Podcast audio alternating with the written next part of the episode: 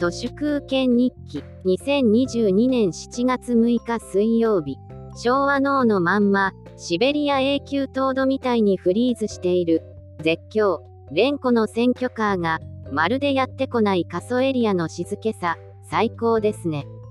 政治屋さんの元気で明るいすっかすかのご公説。こんな時ばかりのしょうもない。空回りの熱意が一切耳元まで届かないこの限界の地の利、最高です。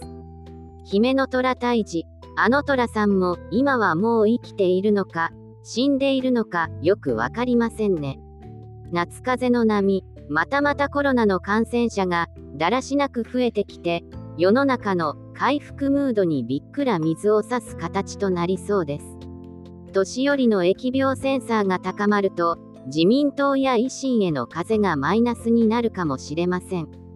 今日明日あたりのスキャンダル報道なども投票行動には影響するかもしれませんけど、まあ、私はもう死ぬまで投票を捨ててしまいましたので、どうでもいいです。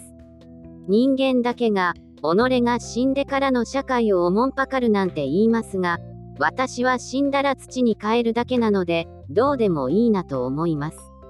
NHK 党の全国比例区に山本太郎という名前の完全な同姓同名候補がいて制度のことがよくわからない有権者が2枚目の投票用紙に令和新選組の山本太郎のつもりで山本太郎と書いてしまうと自動的にその票がすべて NHK 党にカウントされる罠が仕掛けられていて笑えます。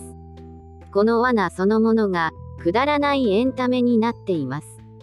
実際、YouTube で NHK 等の凱旋を見ると、じゃない方の山本太郎が出てくると、聴衆がその、偽山本太郎に、どっと湧いています。パンピーのツボとは、気の利いたユーモアなどは、全然いらなくて、こんなつまらないことの方が本質なんだろうなと思います。選挙という表向きは生真面目な祭りごとイベントの中にしれっとくだらなさが入っていると全員集合の志村後ろのような機能を果たします。立花隆相変わらず選挙の天才です。私のような永久危険者から見るとインターネットの政党コンテンツは NHK 等以外全然面白くありませんね。今日の文春法に沈んだ長野のよく知らないローカルタレント松山三四郎の YouTube なんかも、ヘドが出るほど、元気で明るく、とことん謙虚ですけど、朱子学カルトの例に漏れず、やはりとてつもなくエッチであることが文春に暴かれてしまい、よかったですね。参院は米軍が政治や弱体化のためにプリセットしたサーモスタットでしかありません。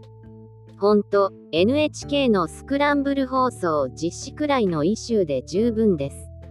まあ私からすると NHK も微体一問支払ってないのでどうでもいいのですが。本日は以上です。ありがとうございました。人の行く裏に道あり花の山。